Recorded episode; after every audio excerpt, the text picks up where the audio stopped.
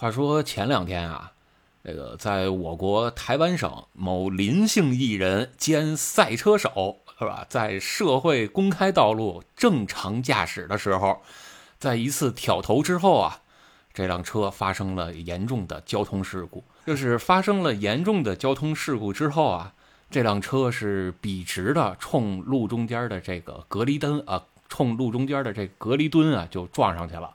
它不光是分道的隔离墩，它还是一个电线杆子，就挺老高啊，或高或高的，直接撞上去了。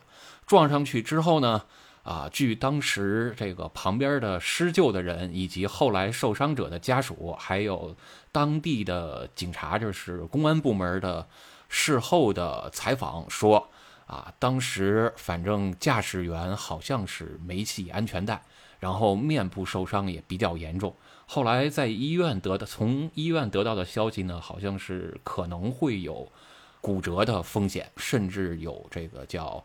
毁容是这事儿听说了，这个林姓艺人嘛，号称不老容颜是吧？跟这个郭德纲一个岁数，可是俩人站一块儿的时候，就跟爹跟儿子站一块儿的。哎，我这么说合适吗？反正就是这么个意思吧。你你关键是谁谁是儿子？呃，是是是，就是这个林姓艺人是儿子嘛。得，我这回给砸瓷实了。结果对，而且当时这辆。啊，结果这个岁月没打败他呀，输给了交通事故了。是，而且当时这辆车是就着火了，嗯，咱也不知道啊，因为人家这车前边是第一没有发动机，第二也没有什么油啊、什么易燃物质之类的，前边应该就是叫前备箱。它怎么就能着火？这反正确实挺神奇的。哎，这个电车怎么就不能着火呀？你看这个火灾啊，发生火灾的这个原因里边啊，其中就有很大一部分就是电呃电线短路啊之类的，这不也能引起火灾吗？再说谁说人家那个车里边就没油啊？那机油不是油啊？呃，它不会在那个位置，就是你看咱一般的车啊，都是叫引擎前置后轮驱动，对，或者引擎前置四轮驱动，对吧？嗯嗯。你发动机在前边，那机油什么的，包括变速箱的那种润滑呀，甭管是给发动机还是给变速箱润滑的机油、变速箱油、齿轮油，都在前边。它你发生碰撞之后，都会可能会有什么电线的短路啊，有火花啊，和油啊，包括汽油啊发生一些接触，导致有火灾的隐患。那你纯电的车，它前边那块是空的呀。理论上来说，你把发动机盖打开，它里边是一个空箱子，那块是让你去放东西的，是一个载货空间呀，就跟后备箱是空的，是一个样的呀。哦，我我不是跟你杠啊，我不是跟你杠。那万一人家去了超市买了两桶买了两桶金龙鱼回来，那不也是油吗？是吧？呃，金龙鱼它是达不到那么高的燃点的，并且它很就就是咱这么说啊，你金龙鱼你拿明火去点都很难会把它点着的呀。哦，这么回事儿，这我还真不知道。那反正就是着了嘛，就是发生火灾了嘛，并且对它伤害也挺大的，这是事实啊。具体是什么原因，那就等后续这个事故肯定得有一个报告吧，那不能说就这么折过去了吧。也不好说，反正他开的这个车吧，这个品牌人人家这个公关部门 是吧，向来比较强势啊。这最后调查结果怎么样？呃，现在还真不好说，就就只能看进一步怎么发展吧。嗯，反正啊，我看了这个新闻之后是有点吃惊。为什么这么说啊？这个林姓艺人啊，他就是。日常以赛车手自居嘛，哎，也不叫自居了，就是人家应该算一个比较专业的赛车手啊。就是按说赛车手在我们一般人的心目里啊，他这个驾驶技术应该是远超常人的。咱说的对，对于车的这个把控能力啊，应该是相当强。他怎么就会发生这么严重的事故呢？这这有点是不可思议了，这个有点匪夷所思了，是吧？哎，匪夷所思，对，这这词用的高级啊，这回用对了。对，所以你你看啊，就是好多人，包括这事儿发生了，第一时间在网上就已经引起了叫轩然大波。轩然大波了之后，就是我现在说话越来越越有这东北口风了，就有点这咱们这个叫叫奉先刘老板这个口风了。不光 有没有这口风不有没有这口风不要紧，反正您那个大波，您说的别那么猥琐，这让人听了回头再有不好的联想，你知道吧？就是不光我住院，我今儿看那个微信朋友圈，好像这奉天刘老板，哎，不不叫刘老板，叫买办买办，对。奉奉天刘买办好像也前两天住院了。我看他今儿发一朋友圈说他今儿出院了啊，是我也看见了啊，我还给他点一赞呢。他住院没发吧？呃，没发，我是真不知道，我也是今儿才听说。你看，我估计他也是为了避免你这人性的暴露，要不然他要发一住院的，你这随手点个赞，你你说你怎么解释？什么随手点？我肯定特意给他点一个，是吧？反正他这个叫引起了轩然大波之后啊。这个群里就有人艾特我，就是咱听友群啊啊，再做个广告，进咱听友群呢，还是呃加我个人微信 s t i 数字八 g u a，然后您受累来个备注，写上咱节目的名称“汽车痴汉”，我就拉您进群。在咱群里呢，就有人问我了，说巴老师，你看啊，怎么这个专业的赛车手啊，获奖无数，这开这个品牌的车还能出这么严重的事故呢？哎，我当时就说了，我说你看啊，你自己也说了，他的人设呀是赛车手，重点就在这人设上这俩字儿了。哎，这怎么了？人设是赛车手，那人家眼睁就是一赛车手嘛。而且我啊，据我对他的了解啊，我还特意上网搜了一下，他在这个赛车这圈里啊，啊，当然咱也不懂了，不知道他这个成绩的含金量怎么样。但是至少你看他所得的这个奖项啊，也是一大串啊。这不光是人设的问题了，人人家就是挺专业的一赛车手嘛。你知道，在咱们这个节目头几期的时候，就最开始那几期的时候。我曾经把咱们这个大老张，就是冠军张，给请过来了，是吧？然后让他给点评了一下这些和演艺圈和明星沾边的玩赛车的人。当时就问到了这个林姓艺人，这个冠军张给他的评价呢是说他也是有赛车执照的，这个就有点意思了。我要是回国之后，我考一个冠军章，也可以把我评价为有赛车执照的。我估计也就到这儿了，所以如果你考一个赛车执照啊，你也可以立一个人设，说你是赛车手。哎，这事儿行啊，那回去为了这人设，我也得考一个呀，是吧？到时候咱俩吊着膀子，是吧？你也考一个，我也考一个，动不动啊，就是上这个路上开车，交警要给咱俩拦下来，让咱俩掏这个驾照，咱就不经意间把咱这赛车驾照掏出来。呃，怎么着是能免免于处罚呀？是怎么着？呃，那不能，那不能，这个该怎么罚怎么罚。但是这个你还是还是挺能装的嘛，是吧？我们是赛车手，就是有这个人设嘛，所以很多人都会有一个误解，是说既然你是一个赛车手，就像刚才你说的一样，肯定赛车手对于一辆车辆的性能啊、操控啊的把握是要强于咱们一般人的。是吧？更何况他是一个获奖无数的，并且不光是国内，在国际上也拿过一些优秀的名次和奖项。这样的情况下，怎么还能犯这种低级错误呢？哎，这时候就看到了，在咱们这个台湾省啊那边的公安部门，他们调查取证之后，啊得到的一个信息是说，有可能当时驾驶员。第一是没系安全带，是有可能啊，现在还没有确凿的证据。第二，有可能是疏忽了，就是他在挑头之后啊。走神儿了，嗯，这个倒是有可能。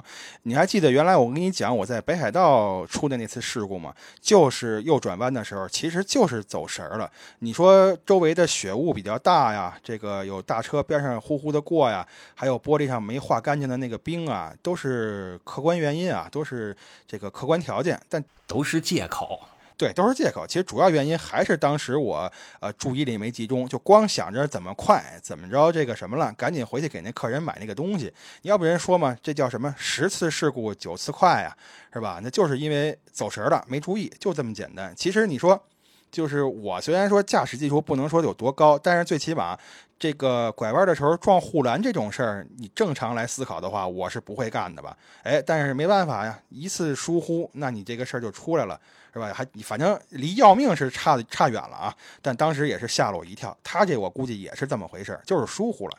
而且还有一点啊，就是好多人都会认为赛车手对于车辆的操控能力会要更强，或者说对于一辆车行驶上的这种线路的把控啊，包括性能的把握能力要更强。我其实在这儿想说的是，你在赛道上开车和你日常在道路上开车其实是完完全全的两回事儿。呃，是两回事儿吗？反正我多少啊能有点感觉，因为你在赛道上开车嘛，对吧？呃，首先它也堵不了车，大家都在一个方向上开。另外呢，就是它主要是以竞速为目的嘛，肯定是跟在这个大马路上开不一样，并且呢，你在赛道上开的时候，我觉得吧。边上最起码，你甭管这个是新手还是老手，呃，凡是能考下驾照来的，这个驾驶水平应该也不会很低。在这种情况下开，是不是反而会比在一般的这个公共道路上开难度更小一点？一个是难度更小，另外一个是可能也会更安全，因为哪怕你就算冲出赛道，甚至说跟旁边的车发生了严重的碰撞。甚至啊，咱说的再夸张点您这个车翻了几个滚儿，就是打了几个滚儿之后，因为有这个叫防滚架的存在，它都不用安全气囊，因为有防滚架的存在，可能驾驶员一点事儿都没有，就连皮儿都不带擦破的啊。所以说，就是不光是赛道的问题嘛，呃，对于这个车也是，就是我们生活中用的这种民用车辆啊，呃，看起来是很安全啊。这个安全气囊啊，这这这个那个的，但实际上你要是跟赛车比起来，好像这个安全系数，特别是在开到呃很快的速度的情况下，安全系数好像就差的不是一星半点了，是吧？没错，而且还有一个就是赛车呀，它其实是一个团队运动，它不是你个人运动。那你一个人在赛道上去跑的同时，可能还要讲究一些战略战术，比如说你什么时候要进站，什么时候要换胎。是吧？你是在对手领先你的时候，比如说领先你二十秒，还是落后你十五秒？这个时候进站加油换胎，还是什么时候，都是很有讲究的。包括说有的时候啊，你在赛道上开是要贴身肉搏战的。嗯，什么叫贴身肉搏战呢？就是你跟你的前方车辆离得很近的这个敌车的时候。有有的时候，我们可能要诚心的去撞，或也不能叫撞，就是稍微的顶一下他这个车，嗯，让他稍微的失控一下，然后你找到漏洞，这都是诚心发生碰撞的。但是我们在日常道路驾驶的时候，都是要尽量避免这些的。哎。这不对吧？这个错了吧？你我我得反驳你一下。你看，在咱们别处不知道啊，在咱们北京开车，这你要是过路口的时候，你要是不跟边上那道的那个车进行一下肉搏战，这弯半个钟头之内，反正我估计你拐不过去。这不是天天都得肉搏吗？你挤我一下，我加你个塞儿什么的，这肉搏战可不比赛道上那个那什么啊，可不比赛道上那个那个那个呃，怎么说这叫？呃，比赛道上那个还厉害呢。就是你说的这个，就只能互相叫虚张声势。我说的那个是真刀真枪，你得碰上，甚至说你得把对方给顶个圈儿，让他原地转个圈儿。你看美国那帮那个云斯顿赛车，就是纳斯卡，他们的车一开开个三百多公里的时速，然后就全紧跟着啊，两辆车就是前车跟后车之间的距离可能也就是一二十厘米。在这样的情况下，你可能稍微深给一脚油，你就顶上他的屁股了。在他拐弯的时候，你再顶一下他屁股，他就直接撞墙了，然后这车就开始飞了。哎，就让他失控，然后你就飞过去，你你就超过他，然后呢，他一飞之后，他失控了吗？是吧？后边的那十几辆车跟着一块遭殃，哦，然后你就利用这个间隙赶紧超过他，呃，这个是不是有点太下三滥了？这手是，但是咱再说回来啊，就还说这个林姓艺人兼职业赛车手。他，咱们从这个视频上都能看到，他是从一个路口挑头，挑头回来。当时咱们看监控上，他车速其实并不快，我估计啊，大概也就是三十到五十的车速。而且他前方的这几条路线其实都是没有其他车辆的，没有同向行驶的车辆的，这完全就是一马平川啊。为什么会就径直的往右边去偏过去，然后直接撞上这个隔离带和中间这个电线杆子呢？这确实是很神奇。哎，对啊，所以看那个视频，不知道的以为遇上鬼打墙了呢。如果说这个道路情况特别复杂，那也还则罢了。这个道路情况也不复杂，就是很简单的一个掉头动作，而且呢也没车。我看那道呢好像也挺宽，那怎么着他就能撞了呢？又是一个专业赛车手，这怎么想啊？觉得这个事儿都有点，哎，匪夷所思，对吧？你看那词儿是这么说的吧？怎么想都觉得不太可能会是真实发生的。所以就是当时这个新闻出来之后，我还真是。反复看了好几遍，还真确认就是他，呃，还还也就是确认这个事故就是这么发生的，呃，挺神奇的，不知道怎么回事。就有人猜测啊，这个事儿刚一出现之后，有人就猜测，因为这个品牌不一直在宣传他们的这个叫高级无人辅哦高级无人驾驶辅助功能嘛，是吧？说这个功能在你开启之后，它会自动帮你开这个车。会不会在它嗯开启这个功能之后，这个功能出现了一些小 bug，哎，导致这辆车失控撞了上去？但是呢，也有人扒出来了，嗯说在咱们国家这台湾省啊，这项功能还没有正式开始应用，也就意味着这个林姓艺人他开的这辆车上应该是不具备这个功能的。哦，那但是不管具备不具备，你就算具备这个功能，那最起码开车的人他是长着眼睛的吧，对吧？你不具备这个功能，拐过来之后他该往哪个方向走，这应该是最基础、最基础的判断了。如果连这都没有，那您那驾照是怎么考下来的呀？所以就是呃，即便说这个，即便说这个车带这个，那当时这个出没出，就是出故障也好，不出故障也好，我觉得它也就是一个叫辅助驾驶嘛，对吧？它也不是说叫自动驾驶。那也就是说，它对你来对你来说只是起到一个辅助的作用。那无论如何，你眼睛也得确认一下吧，看看你这个车是不是偏离轨道了。但是你知道，这位艺人啊，他其实是这个品牌的车辆的忠实拥趸，是是叫趸吧这字儿，对吧？这个忠实拥，哎，是怼是怼，怼好嘛？你 读就呃老对读老错了音，你这怼这车俩意思，拥怼怼没错儿。是吧？然后呢，他就说啊，他说这个牌子的车就是好。哎，在他有一次接受采访的时候，就给这个品牌的车辆啊，就各种站台啊，就说这个牌子的车开起来比跑车还好，还什么豪华，还简洁。我也不知道豪华跟简洁是怎么同时出现的啊。啊，这就是那什么嘛，简约不简单嘛，放松而不放纵，这是什么男装来的？就那一套嘛。劲霸男装是吧？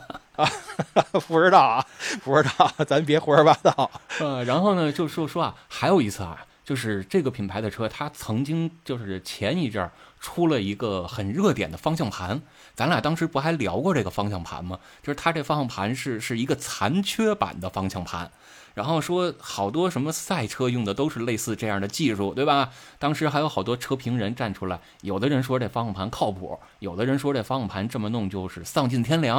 啊哎，这个林姓艺人啊，当时也站出来发声了，说这个盘这样的方向盘就特别的良心，我们在日常道路驾驶的时候就特别的方便，嗯用起来那叫称心应手。他还自己展示了一遍，就是自己开这样方向盘的时候，开起来多么的驾轻就熟。哎，当时就说这样的东西特别好。哎，那它这个方向盘好，究竟好在哪儿啊？就是为什么说这个长得跟赛车似的方向盘用在民用车上它会好呢？就是你打方向啊，比如说咱们挑头的时候，原来咱可能都要一下打个一圈半，甚至两圈两圈半，对吧？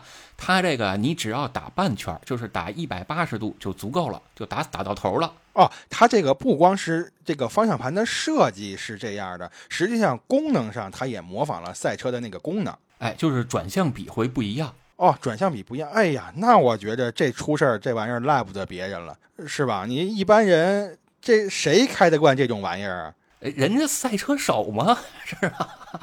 要不然说人家是职业赛车手呢。是是是，所以我就琢磨啊，你看这回网上这个视频跟照片咱也都看了，就是这辆车的前一半啊，就是从 B 柱位置往前，基本上已经烧焦了，就是谁也不认识谁了，姥姥不认这个舅舅，呃，姥姥跟舅舅谁都认不出来了。嗯，所以他这方向盘用的会不会也是这款，咱现在也不知道。是吧？因为这个艺人呢，他有好几款这个品牌的车，当时他开的是哪一辆，咱也不知道了，也没法猜。会不会当时驾驶的正好就是这款方向盘，导致他在挑头的时候，再加上分神没注意，哎，导致他开这个挑头的时候有一些操作失误，就几个巧合都碰在一起了。嗯，我觉得这个事儿吧，就是这个世界上啊，没有那么多巧合，是吧？就是所谓的这几个巧合都碰在一起了，那其实这个事儿就是百分之百应该发生了，它就不是一个巧合了。那如果真是这样的话啊，我觉得，哎，我又得说句不合适的话了，叫什么呀？这就是那个不作就不会死。你你要是不给他站台呢，对吧？您踏踏实实开你那赛车去，我觉得也有不了这个事儿。就是淹死的都是会水的。哎，野猫，你会游泳吗？呃，我就算会吧。还行，我不会游泳。啊，这那那你，我小时候游泳，我还拿过这个崇文区第一名的奖项呢。可以，这个摔死的也都是爱爬山的。野猫，你爱登山吗？我我上回怎么从山上掉下来的？我 是吧？这个，所以说不，所以不是你听我说，你你听我说呀，这个你说这个淹死的都是会游泳的，摔死的都是会爬山的，这个开车出事儿的呀，都是这个车开的比较好的。哎，老八，你车开的好吗？我都没驾照。行吧，行吧，这个咱们就节目在这儿啊。你这个是个是个爷们儿啊，吐个唾沫就是口钉儿，咱都听见了啊。你没驾照，我回国你可别碰你这车。就是回来之后，咱俩不是商量好了一块儿考赛照去吗？啊啊啊啊啊！行行行，你说的是赛照啊？那不然呢？哦，不然 行行行，得当我没说，当我没说。行，你继续，是吧？反正这个品牌啊，他们这个官方的叫什么公关？哎，人家说他们自己没公关部门是吧？就是对外发声的这么一个部门，在接受回接受采访的时候，人家也对外回应了，说驾驶舱和前半部啊，这辆车本身是没有易燃易爆物质的，就是人家原车上是不存在的。至于为什么会起火，现在也还不清楚，等待进一步的跟踪调查。但是啊，也会有人继续就往下推测了一下。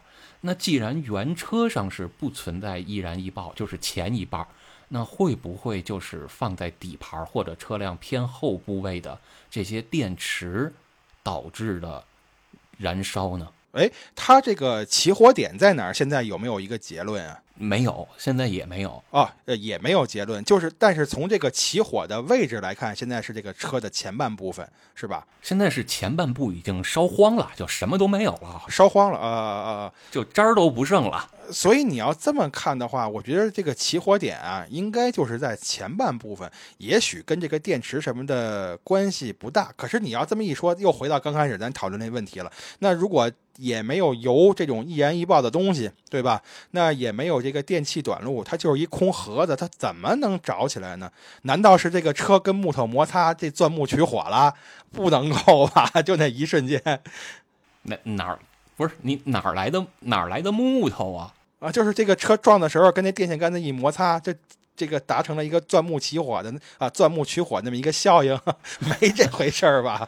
不是你你你就说你就说这个台湾省稍微落后一点吧，人家电线杆子也不至于用木头的，也是水泥墩子呀。啊，也是水泥墩子呀。啊，那得那我还小瞧他们了。而且啊，人家这个汽车品牌部门这个官方还对外宣称了一点，说你看啊。这回虽然这个事故很严重，对吧？甭管是车辆发生了多么严重的受损，以及驾驶员和乘客有多么严重的这个危险，嗯，我们这两个人，两个乘客和驾驶员是不是都安然逃生了？呃，对，反正从现在的报道看是逃生了，对吧？那为什么能够紧急逃生呢？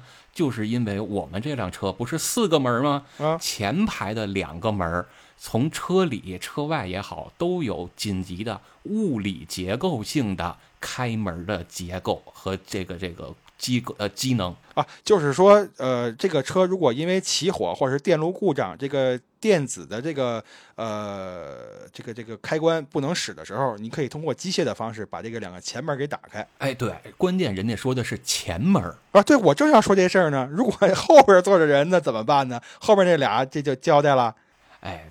就曾经啊，咱有一期节目就聊过这事儿，就是这个车呀，一旦你进入水里边，比如说啊，这个泡水了，你像当年就是叫广渠门桥那儿是吧？要再出现类似类似这样，那别提了，我们家门口嘛，对，就类似这样的事儿啊，这辆车整个淹在水里了。如果这辆车上所有的电气机构都不能使了，那么车辆这四个门只有两个前门能用物理结构去解锁。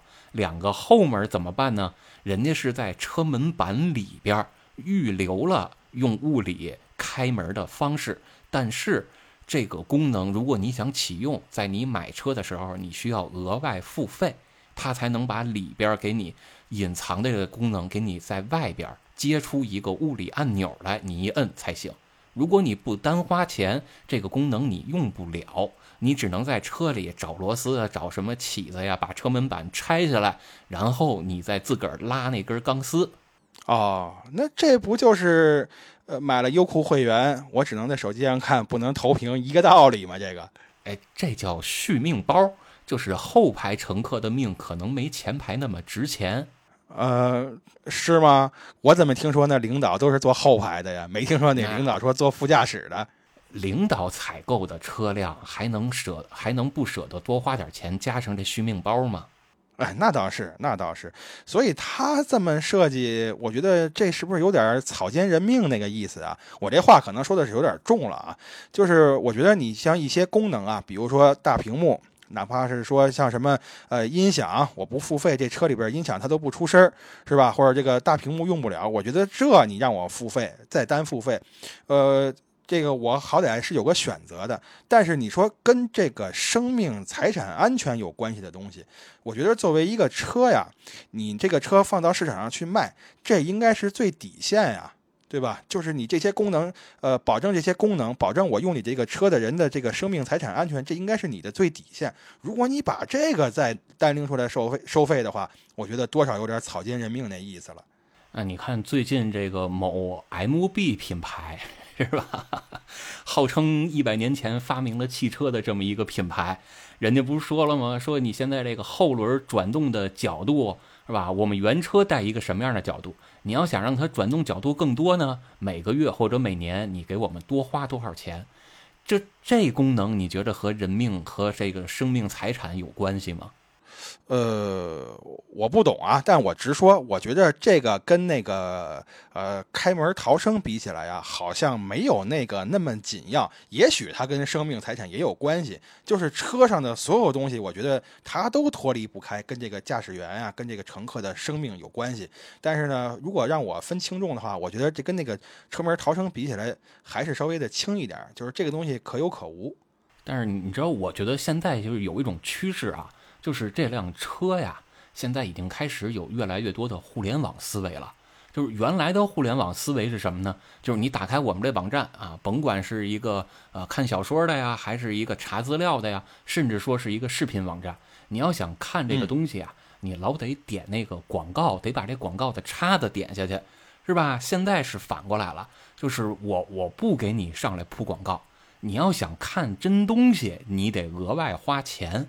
嗯。对对对对，现在对是这样的，是吧？所以以后啊，你要再买这个车，买上了这么一辆车，这辆车你想开吗？好，您得先交钱，不交钱，这车就只能是叫固定资产啊，就是固定在那儿不动了吗？这么个固定资资产，拿那当个床使，对，这就是彻底的房车了。啊，对，这就是彻底的房车了，没错啊，你 动都动不了，那玩意儿还能叫汽车吗？干脆我就管那叫房就完了。就是人家也不叫汽车了嘛，都新能源了，你连发动机都没有，也不用汽油，也没有排气管，还汽什么车呀？啊，那就叫电车。然后呢，又不能动，所以就叫电床。哎，反正差不多是这意思吧。我觉得以后真的备不住，就往这方向去发展了。啊，这你这个今天你说这个呀？我突然对这个你说的这个品牌这个车啊感兴趣了，这搞不搞不好回去啊，咱找个时间你带我去试驾一下去，我也想亲身体验一下这个车，看看它到底是一个什么感觉。行，之前这个品牌的销售还专门就是约我呢去试乘试驾，然后因为我喜欢后驱嘛，然后他还跟我说说他们现在有纯后驱版本了，就是因为它有的是四驱，有的是后驱嘛。然后说有纯后驱了啊，让我可以去体验一下，尤其是它这个加速。我一听他这么说呀，我就彻底就，反正就对这个品牌就一点好感都没有了。就是如果你这辆车只能拿加速这一件事儿在我面前去炫耀的话，我觉得这其实是一个挺丢人的这么一件事儿。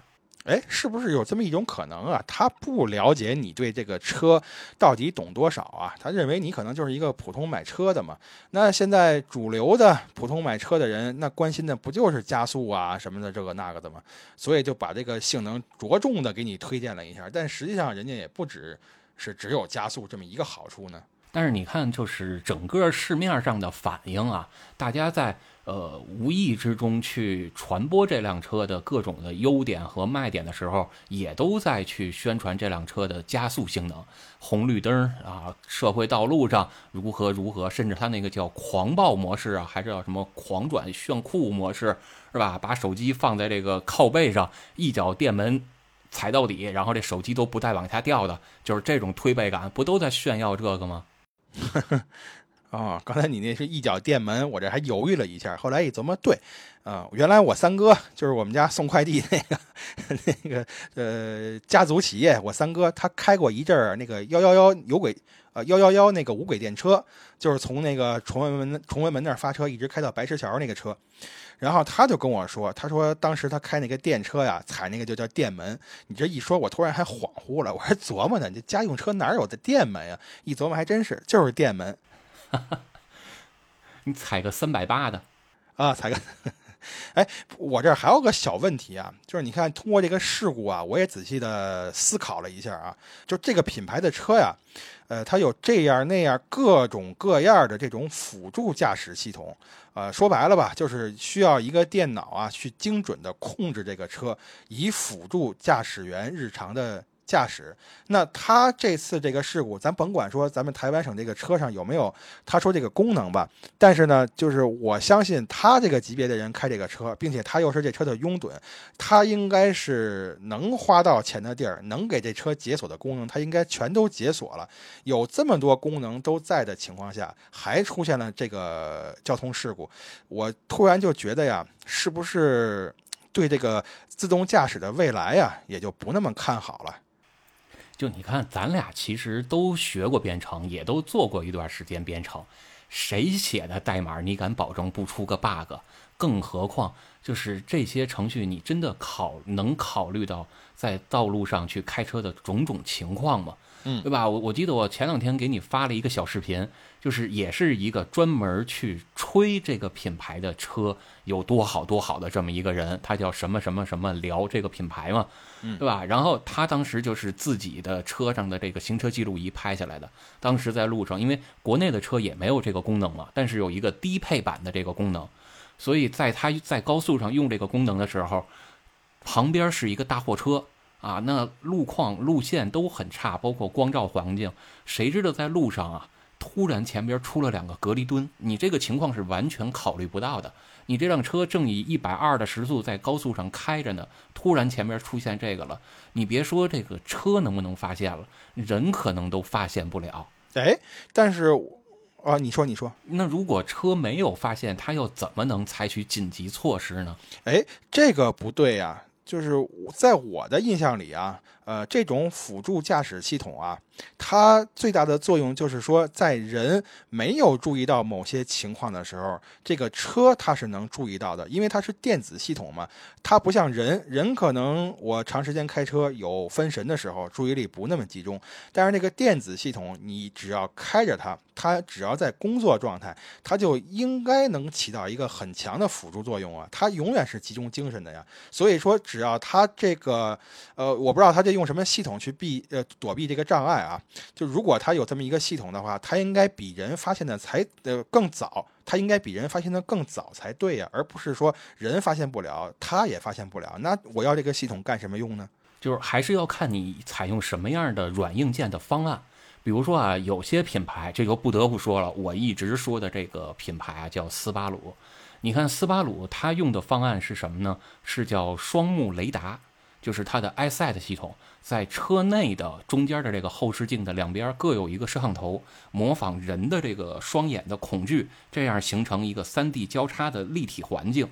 然后呢，还有一些其他品牌的车，它使用的方式是叫单目摄像头。就独眼巨人是吧？这个北欧那边那独眼巨人，嗯，但是一个眼睛你就没办法形成三 D 的这种环境，你就很难去识别这个你前方的所有障碍物距离你的远近，这个是你识别不出来的。嗯，所以他们还搭配了一个其他的东西，叫超声波雷达。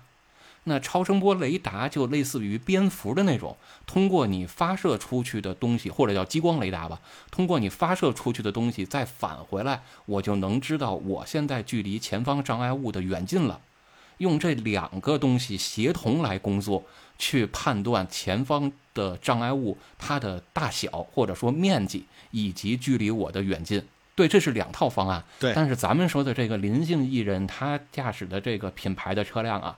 一开始用的是后一种方案，后来呢，据他们自己说啊，是因为成本问题，他们为了能把车造得更便宜，然后让更多的老百姓能享受起这种好的优质的驾驶体验，所以把超声波雷达给取消了，更多的采用这种目视雷达的方式。这不是挺好的吗？但是目视雷达会存在一个特别大的问题，就是在弱光环境下，它的识别率是很低的，比如说雨雪雾天气。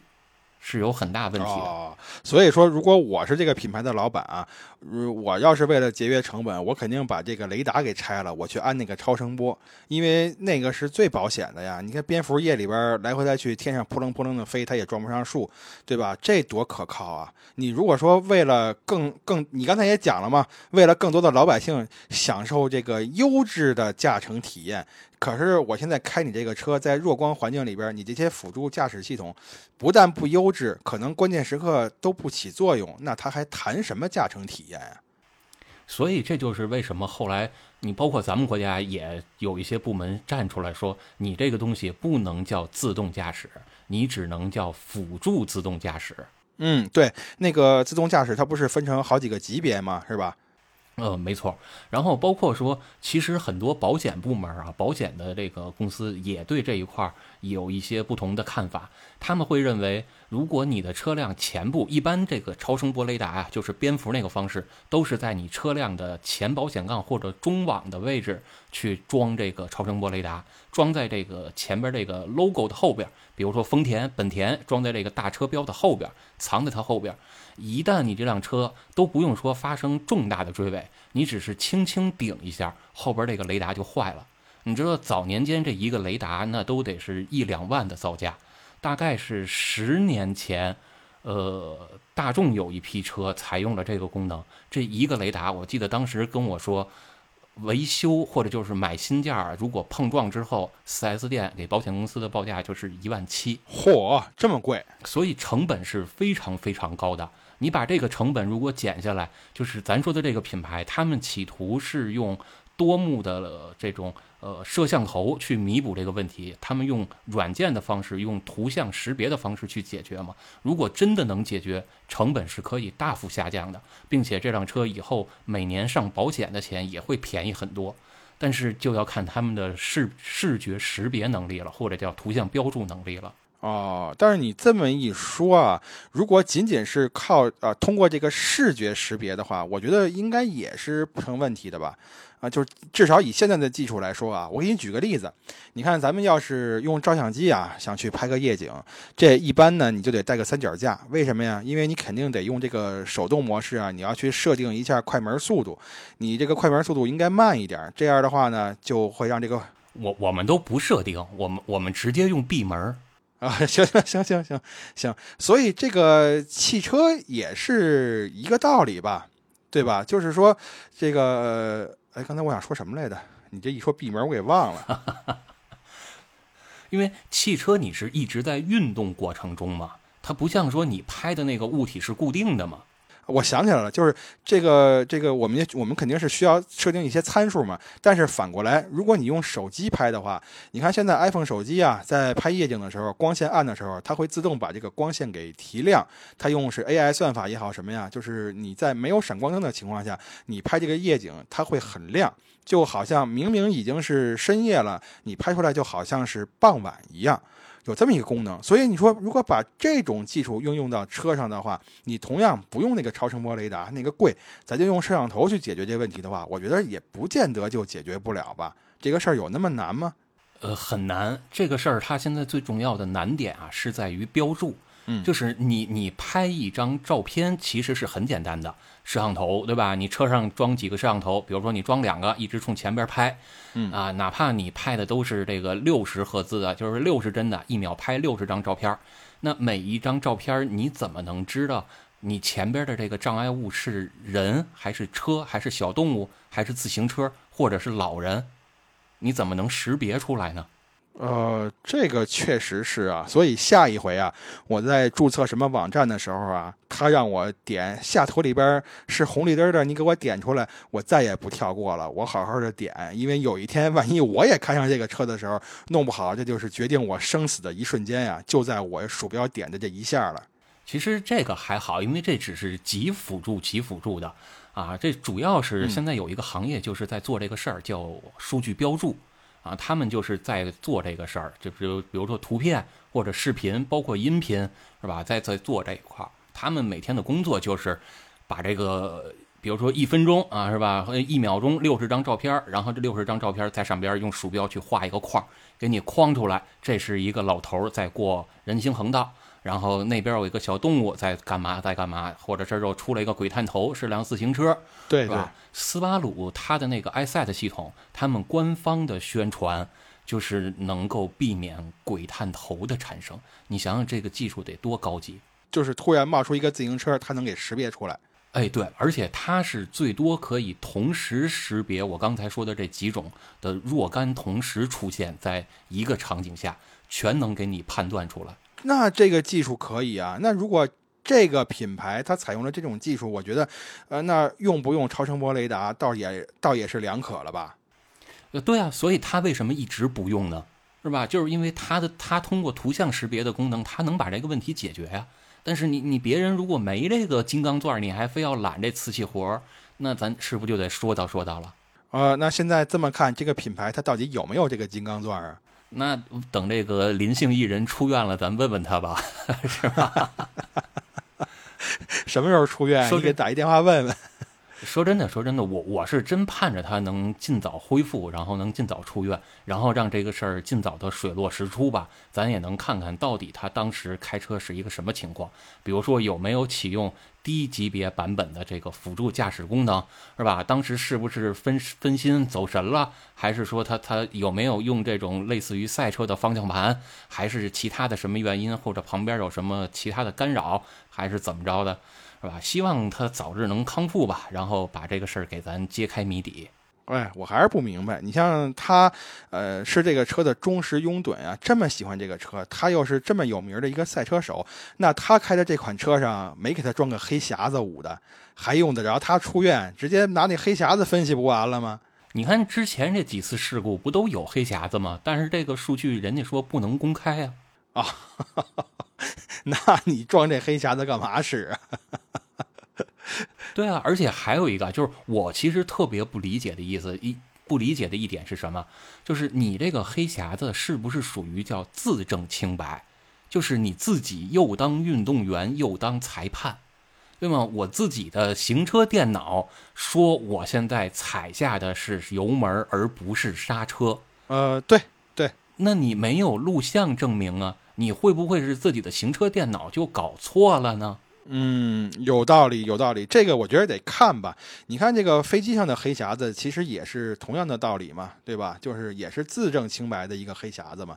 但是呢，呃，也得看它记录的是哪一个瞬间。比如说电脑发布了一个错误的指令，那如果通过这个黑匣子能够把这个错误指令给它完整的记录下来，我相信啊，就是技术人员通过分析这个黑匣子的数据，对比这个车实际碰撞，或者说在这个马路上实际运动的轨迹啊，它得到一个矛盾的这个结果之后，它应该能分析出来是怎么回事。现在呀、怕就怕的是这个电脑下的是错误指令，但是在黑匣子上记录的可是记录的正确的指令，那这黑匣子可就真是一点卵用都没有了。是吧？比如说我打方向盘，我已经看着我这个车是冲着这个墩子去了，我打方向盘想避开，但是方向盘我打了，可是电脑接受到的或者电脑传递给前轮的信号是我保持现在的行驶方向，这你找谁说理去？